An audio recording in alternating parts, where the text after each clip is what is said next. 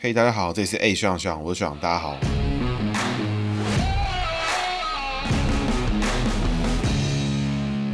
哈喽，大家好，这是 A 学长学长，我学长，大家好，希望又回来啦。那本期节目呢，照惯例一样是由我个人自己赞助播出哈。那我的姓名解盘啦，姓名咨询，公司行号，各种各式各样取名改名什么的，逐渐上线啊。不过我们主要还是以咨询的服务为主啊。其他有相关想知道的，欢迎私讯我的 IG、FB，都会给你最完整的答案。那有很多种情况啦，不过有些情况呢，就是跟我详谈完之后，我不一定会接，所以会不会立刻得到服务呢？其实也要看一下机缘了。有时候聊一聊，哎，觉得可能不太妙，就不一定。会去进行下一步的处理，所以也希望大家见谅。那我们接下来呢，今天的主题呢，就是要讲的是马英九了，那就是前总统马英九。那马英九呢，我相信大家都是相当熟悉啦，有很多这种称号啦，比如说就是什么死亡之握啦，什么水母啊，这种我都觉得是稍微过分了一点。不过我个人最认同的还是台独总司令，我觉得这真的是太符合了。这个独派不知道分裂了几年，马英九出来八年就完全的整合整个在野所有独派，算是有两下子啊。马英九说了，当年他当总统的时候。封存合适，是因为未来以后要可以重启合适，哎，嘿嘿。就觉得这个马总统这个这个概念相当有趣啊，就跟我常看的一部国片讲的一样。这个大哥为了什么事情进来呢？嗯，我们进来呢就是为了要出去啊。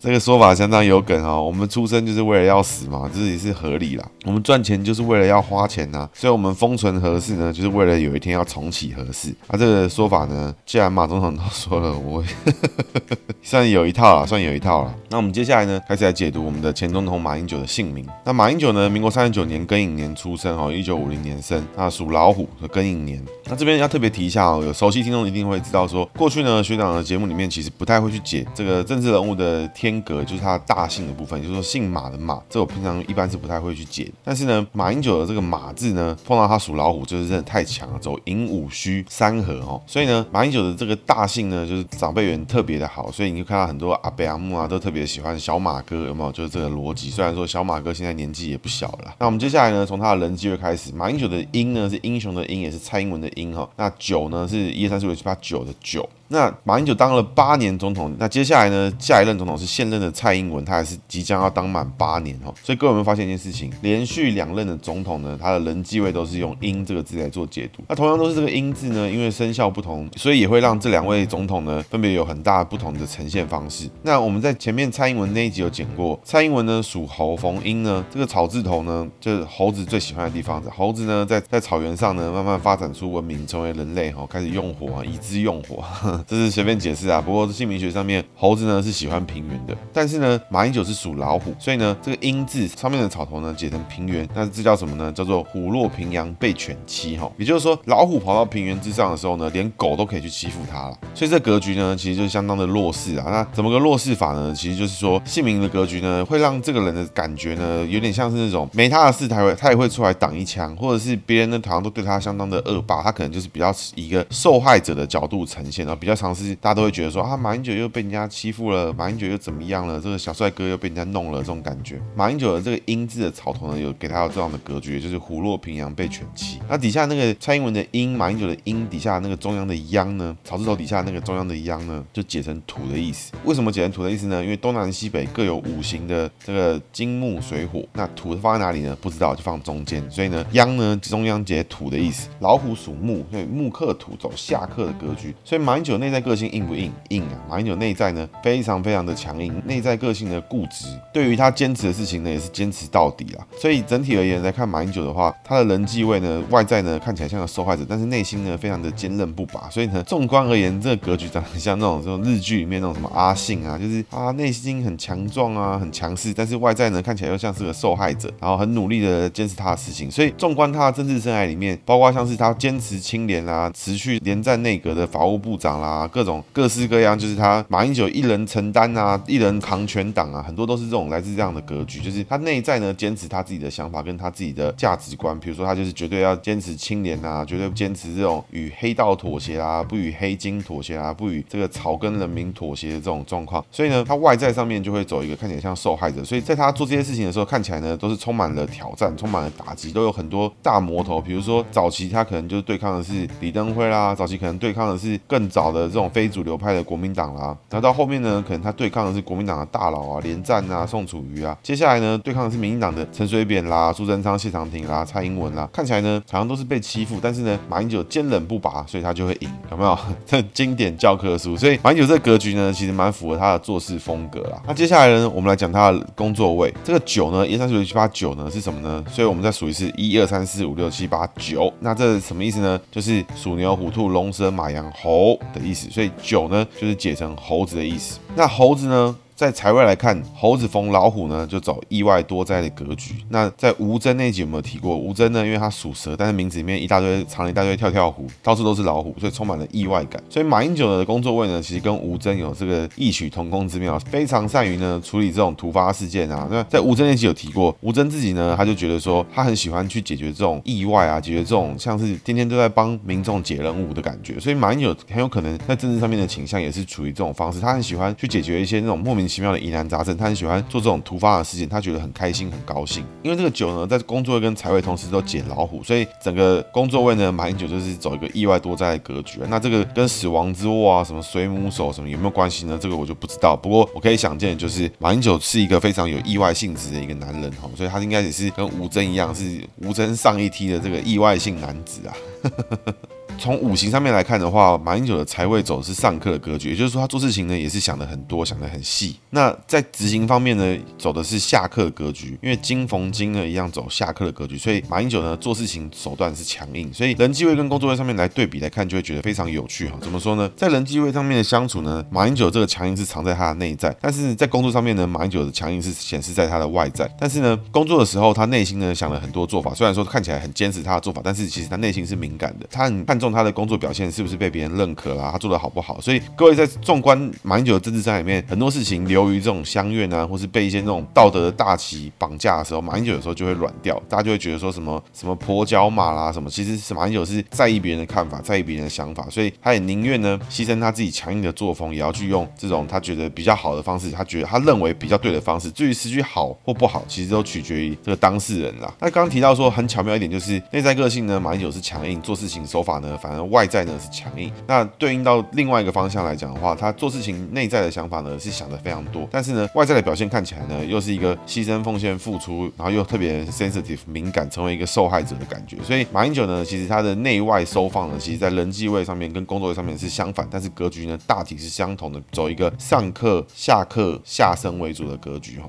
那这样的性格呢，就最终可以各位看到，就是马英九的整个政治生涯的呈现里面来看，就会发现马英九其实他做事情呢，真的是跟他的姓名格局。是蛮相近，因为我前面解过的政治人物呢，大部分的政治生涯其实都还没有走完，但是马英九呢，已经差不多到个人类的顶点了，就是台湾人的顶点，就是当到台湾总统，然后卸任，也没出什么包，也没去坐牢，要只是不简单。那接下来呢，我们来讲一点马英九的政治故事哈。那马英九政治故事呢，其实真的是很多啦。那我觉得就从几个点来做切入。那这几个点呢，是我整个列举出来之后，我觉得他最有记忆点的地方，也希望跟大家分享。那大家如果有什么想法呢，也欢迎私讯或者在我节目底下留言，跟我分享讨论这件事情。那我先从我对马英九印象最好、最亮点的地方开始讲哈。第一个呢，就是呢，他整个带起了台湾的运动风气，因为他很喜欢慢跑。虽然慢跑是不是很好运动呢？我想这个有待商榷。一定有很多运动专家告诉你要重训啦，要干嘛什么的。我也是属于这一。派啊，因为我觉得肌肉量是比较重要的事情。但是呢，马英九带起这个运动风气，同时呢，他在台北市十二区开始盖这个运动中心，都是非常好的地方哦。我在我很小的时候，我记得那时候大家听到要去健身房运动，啊都觉得哇，这是很有钱的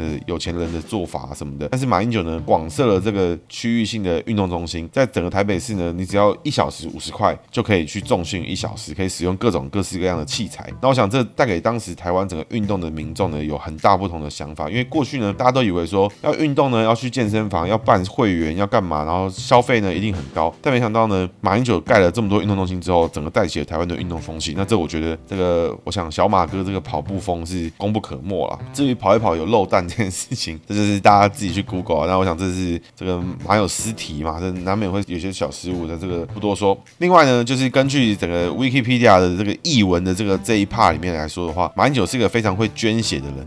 这是我看过。最会捐血的人。那根据维基百科上面的显示呢，二零一九年一月八日截止，马英九已经捐血捐了一百九十八次，那将近呢四万多毫升哦，也就是四万多 CC 啊，就是算算起来好像是四十公升的意思吧。那捐了四十 公升的血是非常厉害哦。那先不讲这个血到底有多少，那这个去拍那个闪灵，恐怕都已经有的拍了，那个整个走廊喷的到处都是血。所以马英九捐血是捐的非常的凶猛哦。那各位可能都知道，每捐一次血大概要等三个月，或是还是半年之类的，才可以再捐下一次。所以你要坚持可以捐到一百九十八次，你等于人生非常早期开始做这件事情，而且呢，你的 CD 时间一过，你就要立刻再捐下一次，你才有机会冲到一百九十八次。那根据维基百科的显示呢，是整个台湾政治人物里面捐血捐最多次的政治人物，我想这个是相当厉害啊，蛮猛的。接下来要讨论的就是这个比较中性的部分，但我觉得是相当令人令人记忆深刻的亮点呢、就是呢，马英九基本上拥有台湾政治人物数一数二强的最强人造履历啊。那怎么说呢？马英九呢是台大法律毕业的，那他是纽约大学法律硕士毕业的。接下来呢，他是哈佛大学司法学博士毕业。这些呢属于学生阶段的这个履历呢就已经相当厉害了。那接下来呢一路飞上天啊，真的是相当厉害。怎么说呢？他在哈佛大学毕业之后呢就被前夫推荐呢去做蒋经国的英文秘书，之后呢再去总统府呢出任第一局的副局长。那第一局就是总统府的幕僚机构里面。接下来呢，马英九又担任了行政院研考会的主任委员，还当过了选选举出来的国大代表、国民大会的代表。那一九九三年呢，马英九受行政院长连战邀请当法务部长。那当时呢，马英九大概才四十三岁左右，非常年轻哦。那法务部长之后呢，他就因为有一些弊案啊，有一些什么社会氛围啊什么的，所以马英九决定呢，他要离开这个腐败这个官僚界，他要离开，他要成为一个清高的自己的这个法律人啊，或是他终身成为台湾公民，我不知道他他的讲法。所以呢，马英九呢就转任行政院政务委员辞职。之后呢，在一九九八年众星拱月的情况之下，被大家拱出来选台北市长，然后击败了当时民进党的一时之选最强的陈水扁。之后呢，二零零二年继续当选，那二零零五年呢，选上中国国民党党主席。那两千零八年呢，选上台湾总统。之后连任八年，现在顺利的卸任。之后呢，也没有去坐牢，所以相当的不简单哈。他基本上是政治圈里面这个最经典的人造履历，就是一路呢念书念到这个法学博是，出来选举呢，从这个官派的地方一路赢。到民选的地方一路赢，终身呢选举无败绩，非常厉害哦。而且呢，你回过头来看，你会发现一件事情：民进党呢一大堆的政治明星都栽在他手上过。怎么说呢？国家代表的时期呢就不多说了。从台北市长开始，他首次出战呢就干掉当时民进党声望最高的陈水扁。二零零二年呢击败李应元。那李应元大家可能觉得没什么，但是李应元在整个独派里面是非常有一席之地的地方了。那在两千零八年的时候呢赢过苏贞昌加谢长廷，在二零一二年的时候呢赢过蔡。英文，所以民进党几乎所有当时的一线的政治明星都输给马英九过，所以马英九呢战斗力呢相当之高。大家不要觉得说什么马英九看起来像白痴，或者马英九就是一个懒蛋仔什么的，就是他就觉得他很懒惰啊这种感觉，不要这样想。马英九呢终身选举五百级，所以呢根据民主精神的。回看呢，你会发现民众呢选他呢是有原因的，他可能还是有一些不同的立场，看不到他的优点的地方存在。那我个人呢觉得他最厉害的地方呢，其实就是我最前面有提过，就是呢我一直都觉得最强的台独总司令、台独运动的总招、整个台湾台独运动的总推手马英九，这个当之无愧。为什么呢？因为马英九凭一人之力，这个后面当然有些政党的力量在，不过我认为马英九凭一人之力，在这个五六年之间呢，整合了台湾各大独派，整个独派呢，因为因为他群情激愤，从二零一三年开始不断的联合办活动。这些独派呢，过去可能光是要一起坐下来讲话都已经很难讲了。但是呢，华独、台独、什么法理独、什么修宪独、什么各种独呢，被马英九一手整合，全部人大家可以坐下来好好开会，如何讨论怎么反马。所以马英九这个台独总司令呢，当之无愧了。那什么死亡之握那个，我觉得就是江湖异闻啊。我想这个马英九握了手那么多，这个出点事情，我觉得还刚好而已了。那接下来呢，我要讲的是马英九这个政治生涯里面。我觉得最恐怖的几件事情了。那有两件事情呢是政治事件，那一个呢是政治方向。政治事件呢恐怖的点是什么呢？让我一一道来。那我们先从政治方向里面来看的话，从纵观来看，马英九这八年来的执政呢，其实很多的政策执行跟很多政治的经济上的成果啊，或是政治上政治上的成果，其实呢，马英九的政绩可能有一半以上都跟中国有关，像是陆客的推动啊，这个两岸经济经贸合作啦，这个台港澳区。经济合作啊什么的，其实呢就会发现马英九把很多政治活动跟经济活动开始跟两岸呢做一个强烈的结合，跟港澳地区跟华人区做个结合。那我想这也没有错，为什么呢？因为马英九本身呢是出生在这个麻油地，哎，九龙麻油地，在香港出生，两年后呢才定居到台湾。那我不是说他不爱台湾，不是说他不爱怎么样，是因为他这样的过往，其实他跟整个中国跟整个大中华的民族圈，他是比较有连结的，不像像我来，就我来讲好了，我从小就出生在台湾。我完全不觉得马来西亚的华人跟我一样华人，我们只是大家都刚好说中文，然后大家嬉皮笑脸，就是哎、我们好像长得很像。但我会不会觉得说马来西亚人是我家人？不会，我也不期望马来西亚人跑来说，哎、兄弟，大伙儿自个人，会不会这样？我也不期待。那我会不会期待中国人跟我大伙儿自个人？什么？我们大家一定要这个两岸一家亲？有没有必要？没有。但我可以知道的是，他们跟我讲很像的语言，他们讲的话我听得懂，用词呢，哎、也听得懂，但是写的字不太一样。那有没有必要一定要成为同一家人？我想这个是不必的，不是跟你用一样的语言。长得跟你有点像的人，就一定得当一家人，这很恐怖哦。那这样全世界讲西班牙文的人，是不是都要当一一家人呢？没完没了，对不对？所以在政治方向上面，马英九的执政八年执政之中，其实是一直强烈的过度亲中哦，像是签订了很多什么两岸的合作啊、ECFA 啊，让很多这个经济其实跟中国强烈的绑定。所以在那个时候呢，当中国对台湾要求一些事情的时候，他可以很轻易的就可以达到经济制裁，比如说禁止陆客来台湾观光旅游。哇，那时候就是一大堆人跳出来说什么政府一定要怎样啊，一定要赶快让陆客开放啊，一定要赶快让中国怎么样怎么样的。所以那个时候呢，越跟中国绑得越近，反而越容易呢被他绑架。这跟这个道理是来自于什么？就跟你越喜欢一个人。你越容易被这个人情绪绑架，但你根本不 care 他的时候，他怎么情绪绑架你就没有办法了。所以这件事情就跟经济上面、跟感情上面其实是一样的。那我觉得一个合理的国家的治理的角度来讲的话，一定是把鸡蛋放在不同的篮子里面。但马英九呢，明显是把鸡蛋都放在中国这篮子里面，所以当时呢就会觉得好像我们的鸡蛋呢随时都会被中国捏爆，那种感觉就是毛毛的。这是他政治方向的部分啊。所以我会认为马英九呢是有这种大中国思想，那他推动这个方向呢，某种程度也是属于他的。心之所向了，那我会觉得这也没有错，为什么呢？因为马英九认为他都选上了，所以一定是大家人民呢用民主的方式告诉马英九，告诉国民党，告诉全世界，当时的台湾人民其实就比较赞同这样的方向跟这样的角度。但是接下来的八年跟接下来的选举呢，其实就是台湾人用选票告诉了全世界跟马英九、国民党、蔡英文，台湾人选择了不同的方向，选择了不同的角度。因为曾经一度十分的轻中呢，这时候大家已经看不到希望，看不到结果，看不到未来。这个时候台湾人用用选票选。择另外一个方向，所以各位可以发现一件事情哦，回想一下，在二零一零年、二零一一年、一二、一三、一四那附近，陆客是不是到处都是？是不是满街都是游览车？满街都是纪念品店？还有什么卖珊瑚的、卖什么的？在当时，根据当时的国民党政府表示说，这种陆客的经济啊、陆客的什么、陆客的观光财啊什么的这种收入，是不是有让台湾人？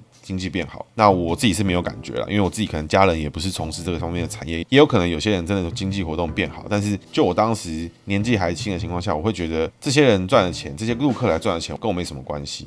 那接下来呢是两个重大的政治事件，那这两个政治事件呢，基本上我觉得就定义了马英九这个人的政治思想跟他的政治逻辑。那我们先从标题上面来看的话，第一个我觉得是马王政争，也也有人说是九月政争，不过我一直很喜欢讲的是马王政争，就是马英九呢跟王金平的政治斗争啊。那这个后面呢隐藏的问题是来自于什么？是来自于宪政危机，就是呢五权分立或三权分立的政府呢，在这个政争之下呢，会发现其实是三四个政府的权力联合起来斗争另外一个权，等于四权打一拳啊，这个双拳难敌四手这种感觉。所以呢，马王政争大家都会以为只是个政治事件，这个政政治斗争，但是其实它背后隐含的意义其实是动摇整个国本，是非常恐怖、非常严肃的一件事情哦。但很多人都觉得说啊，这没什么，这还好啊。马王金平这流氓、黑帮、黑道什么的，然后地方角头黑金啊，活该刚好而已。但是呢，背后的隐含的意义其实非常严肃。我们等下一一来讨论。第二个事情呢，就是马习会在马英九在二零一五年卸任前大概半年左右的时候，跟习近平进行了一个会议。那我想这次会议里面有什么成果，其实我真的看不出来。但是呢，可以证明的就是台湾的政治人物呢，也是可以白嫖习近平的。这是我最欣赏马英九的地方，就是马英九都已经要卸任，他明显不会再维系这个政权，但是呢，他居然可以凹得到习近平出来跟他握个手，跟他见个面。在第三地呢，这个两岸领导人最高职位啊，就是中共总书记跟我们台湾总统在新加坡握手拍照，面对面 face to face，然后进行会面，是这个我们两岸成立两个政权以来六十六年以来最高领袖的第一次会面，这是马英九的历史定位，非常重要。那我个人呢是非常欣赏他，因为马英九呢白嫖习近平，那这是蔡英文做不到，这是陈水扁做不到，这是李登辉做不到，这是未来可能郑文灿、朱立伦、洪秀柱谁都做不到的事情，就是要白嫖习近平，没有人做得到。但是呢，马英九他做到了，非常非常的厉害，非常惊人哦。那我们从马王战争开始讲，为什么什么是马王战争？当时又发生了什么事情呢？那我们故事呢就来到了一个刑事案件，基本上是柯建铭，有人怀疑说，就是怀疑柯建铭呢有。介入一些什么官说假释案，所以就开始监听了柯建铭，然后监听了很多事情，然后监听到柯建铭的助理啊，什么针对什么特定人士汇款什么事情，然后就很黑啊，很多问题什么的。结果嘞，监听了监听了之后，就监听到一个号码，而这号码呢，居然是有一些分机，他也不知道，就继续监听了这个号码的所有分机，包含劫匪电话啦什么的。结果嘞，管碧玲呢，在二零一三年九月二十八号告诉全台湾，当时的特侦组，就马英九旗下的特侦组呢，监听了整个立法院的分机跟总机，所以就是说，这个特征组呢，查到一支电话，监听了这个电话，这电话是一个总机，所以他可以顺便听这电话里面每一只分机在干嘛，每一只电话做了什么事情。这支电话呢，好死不死，也是又是立法院的总机，所以等于在当时呢，特征组监听了立法院大概一个月，所有的委员、所有的助理、所有的主任做什么事情、瞧什么事情，通通呢被我们的特征组做了个监听。那各位呢，可能觉得啊，这事情就也还好吧，没那么严重吧。这在美国呢，可能就是不知道多少人要掉人头，这 是非常严肃的事情，等于是宪政危机。为什么呢？因为行政、立法、司法这三权呢，在台湾呢还有监察跟考试啊。不过这里面监察跟考试平常都没什么用，这边也没什么用了。所以这个情况会发现一件事情，就是行政呢。伙同司法针对立法权呢，做个监视以及这个联手的攻击，就完全失去了什么？就是三权分立或五权分立的这种特质，就是彼此呢独立监督、独立运作来维持政府的运作。现在呢是政府呢，因为不知道为什么有一些上对下的关系，所以导致呢马英九呢可以要求特征组检察总长。来跟行政院院长报告，来跟总统报告，而且还是在总统府里面报告，这是非常荒唐的一件事情啦。那这个事情呢，从监听完柯建铭之后，一路延烧延烧，开始做了很多事情，然后查了很多资料，甚至呢，马英九还召见了江宜桦、罗志强啊，讨论这些内容啊，讨论这些案情什么的。这基本上呢，严重违反什么侦查不公开什么之类的东西。那检察总长呢，还居然跟整个总统府。行政院报告这件事情真的是太荒唐了。那在二零一三年呢，王金平因为女儿嫁人，他要去吃喜酒，要出国。所以出国的时候呢，马英九呢打算进行这个司法上的突袭。所以特侦组呢就召开了一个就是重大司法风纪事件的结案委记者会，而且呢还发简讯提醒给各大记者，然后还在那边标注说什么千万不要错过，切勿错过，好不好？哦，然后这时候特侦组整个就就是好像要上什么重头戏啊这种感觉。结果嘞，当时呢王金平就被开除党籍。那王金平呢被开除党籍是很严重的事情，为什么呢？因为王金平是时任的立法院院长，同时呢王金平也是不分区的立法委员，也就是说王金平如果失去党籍的话，就等于失去了立法委员。身份，同时会失去立法院院长的身份，所以各位可以看见一件事情：总统呢，在我们蔡英文也有提过，总统呢对外代表台湾政府，对外代表台湾整体，负责军事跟外交的权限。其实呢，司法呢，还有行政呢，其实都跟总统没有关系。总统呢提名行政院院长，行政院院长呢要 handle 这些事情。司法院院长要 handle 这些事情，呃，立法院院长呢是民选的立法委员选出，民选的立法委员选出这个院长，所以等于马英九呢伙同司法权，伙同行政权，总统同时在进行对立法院院长的攻击。他也因此讲出了一个经典的一句，就是说，如果这不是官说，那什么才是官说啊？经典一词。那因为这件事情呢，国民党内部呢陷入了更大的危机啊。那为什么会变成这样呢？其实有这么一说，就是因为各位可能会知道，就是二零零八年的时候，民进党的选票呢是少到一个不行，二零一二年也没有多多少。但是呢，为什么民进党想要推动的议案，民进党想要推动的法案，都还是有可能可以推得过，都还是有人推得出去？为什么还是可以用民进党的方式绑架整个立法院？说绑架是有点夸张，应该是说还是可以按照民进党设定的议程再往前走。反而呢，当时国民党的党团的党意没有办法强烈的执行。国民党呢，以国民党党主席就当时应该是马英九，以这个党主席的角度来看，就觉得民国民党的立法院党团是有问题的。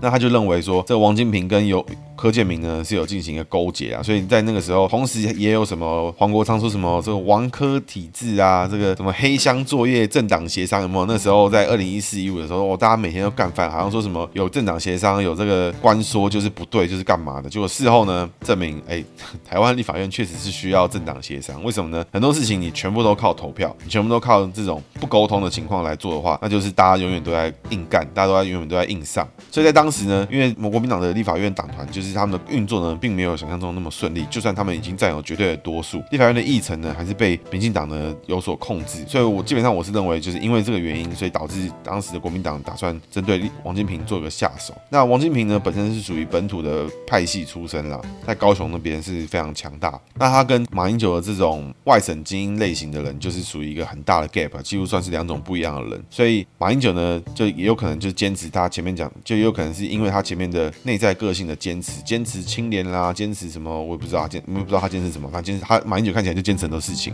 所以他坚持这件事情之后，导致他跟王金平始终就是走在走不在一起。那这个是马王战争呢，基本上就是最严肃的一件事情了。那这件事情呢，它严肃点在哪里？就是你可以回看到国民党整个政治思想、整个政治逻辑里面，你会发现，在马英九政府在国民党的整个执政的体系里面，没有人把宪法当一回事，没有人觉得说你今天司法权、行政权、立法权大家互干是是什么概念？是大家勾结是什么概念？没有人把这事情当一回事，大家都把宪法当开玩笑的。这事情很严肃，哎，没有人觉得说总统呢职责就是什么，总统不应该对什么事情发言，从来没有人这样觉得。总他们都觉得总统呢就是最高领导人，马英九呢一人救国民党，一人救台湾，一人救什么事情干什么都是他处理就对了，完全呢忽略掉了宪政委，完全忽略掉了宪法应该是怎么样运作，这三权分立是怎么运作，完全呢就是一个实打实的宪政危机啊！所以当时民众都觉得还好，为什么呢？因为可能当时这种宫斗剧看多了，这种宫廷剧啊，皇帝就是怎么样啦，像包含我觉得柯文哲也有一样的情节啊，比如说他阻挡他什么事情，他根本就是在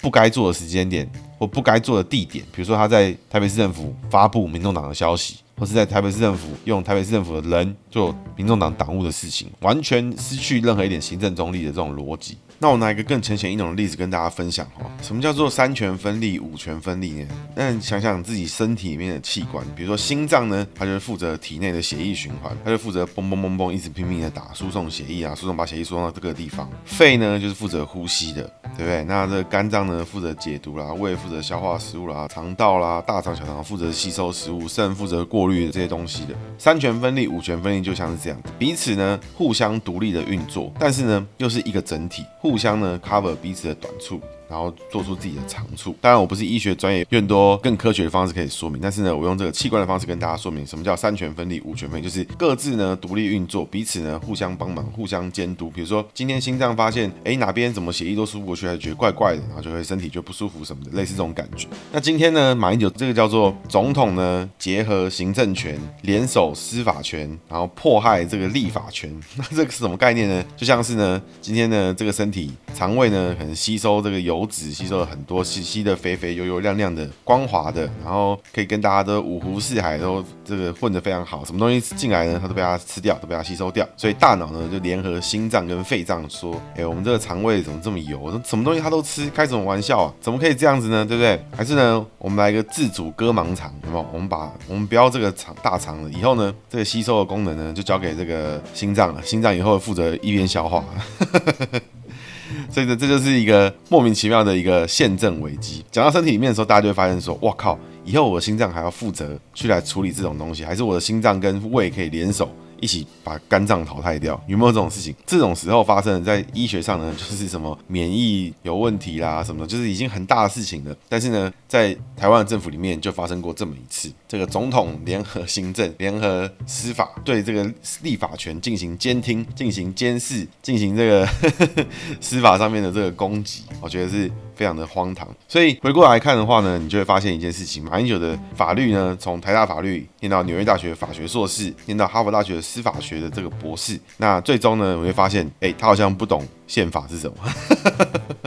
所以呢，有机会的话呢，我也是很希望有跟他一样的机缘拿到这些地方的学历，然后看起来我是没机会了。所以有一天你碰到有学历很高的人。做的这些事情，他很有可能最基本的事情、最根本的事情，其实呢，他的观念是非常奇怪的。在民主的发源地念了法律，学习了法律的这个根本，但是呢，最终他不懂民主，他不懂宪法。民主对他而言呢，就是一个取得政权的手法。这些呢，都是一个花式当皇帝的一个玩法，还是不脱这个数千年如一日的这个中国人的独裁帝王派的想法。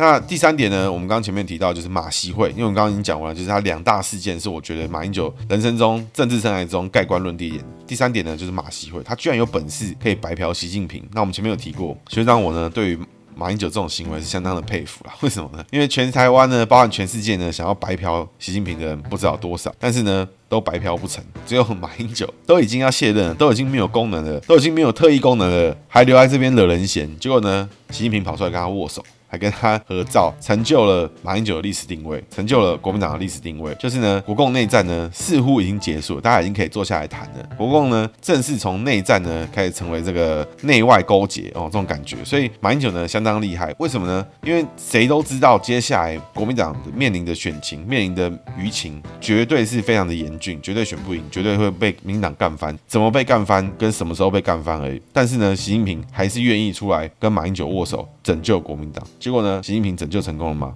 没有，一样呢，是被洗脸洗到脸都烂了，洗到时至今日，二零二一年，大家都还不知道国民党下一个有机会挑战台湾大位的人是谁。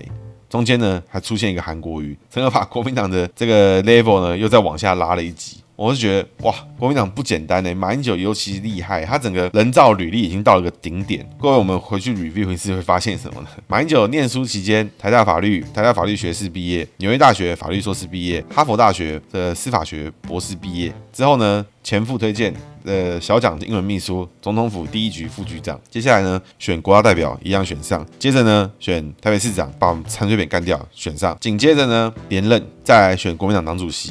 再选台湾总统，然后连任到卸任之后呢，再成就了两岸分治以来六十六年最高领导人首次会面，而且还是 face to face，不是只是打打电话而已。所以各位发现一件事情，会不会这个世界其实是一个游戏，然后马英九其实是这游戏的主角，我们这些人都只是配角而已。我们会不会其实是 NPC，然后我在录 NPC 的 podcast，结果主角现在已经当完总统，然后已经成就两岸亚洲地位，接下来可能要统治宇宙之类的。但是呢，我们只是在其中参与，这是马英九的非常强大的一个地方哦。所以马习会这件事情，对于现在来看，你会觉得马习会根本是个剥削什么东西都没有。但是呢，各位要发现一件事情。谁都知道马习会一定是泥牛入海。为什么中国会答应马英九？为什么？各位有没有想过，马英九跟他说了什么？马英九如何成就了这场世世界世纪巨世纪两岸的这种巨头的聚会？他怎么办到的？他怎么说服国台办？说服统战？说服中南海？他怎么弄的？非常厉害。